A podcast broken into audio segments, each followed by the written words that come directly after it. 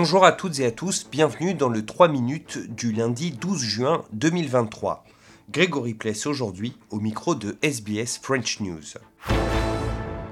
Et on commence avec ce drame. Dix personnes qui participaient à un mariage dans la région de la Hunter Valley sont mortes cette nuit dans un accident de la route. Le chauffeur de 58 ans qui conduisait le bus ramenant les invités de ce mariage à leur hôtel a été arrêté et la chef de la police de Nouvelle-Galles du Sud, Karen Webb, a précisé qu'une enquête était en cours. Certainly at the scene, it's still an active crime scene. We've got forensics officers processing the crime scene. We've got crash investigation unit officers. We've got rescue officers having the very difficult task of removing um, people from that scene. And we have um, High Patrol and other officers um, assisting. So it's a very complex scene. It's an awful um. En Europe, alors que l'Ukraine regagne du terrain à l'est face à la Russie, l'OTAN entame aujourd'hui son plus important exercice aérien, 25 pays impliqués dans des manœuvres jusqu'au 23 juin prochain, et destiné à réaffirmer une chose, l'unité de l'Alliance face à la Russie.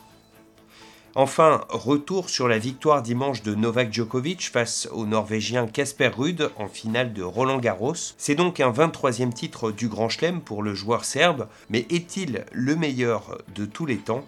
Eric Mamrut pour RFI a posé la question au principal intéressé.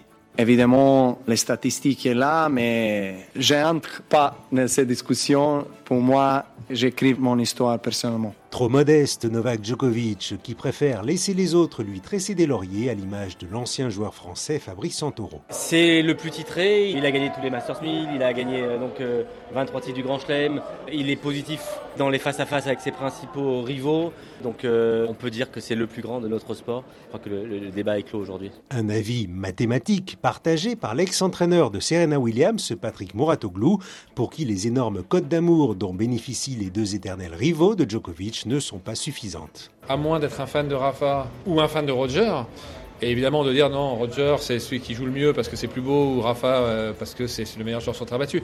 Il n'y a qu'un seul critère objectif, c'est les titres. Et les titres majeurs, puisque c'est ça, tous les joueurs vous le diront, qui comptent dans le tennis. Aujourd'hui, incontestablement, c'est le plus grand joueur de tous les temps et c'est pas fini parce que je peux vous dire qu'il va en gagner encore beaucoup d'autres. Peut-être déjà Wimbledon, dans un mois à l'US Open, dans la foulée, afin de signer un historique Grand Chelem calendaire. Le Serbe serait alors davantage encore le meilleur joueur de tous les temps, pas forcément le plus aimé, mais ça, c'est un autre débat. Eric Mamrut, Roland Garros, RFI. Voilà pour l'essentiel de l'actualité en 3 minutes. On se retrouve demain, mardi, pour un nouveau bulletin.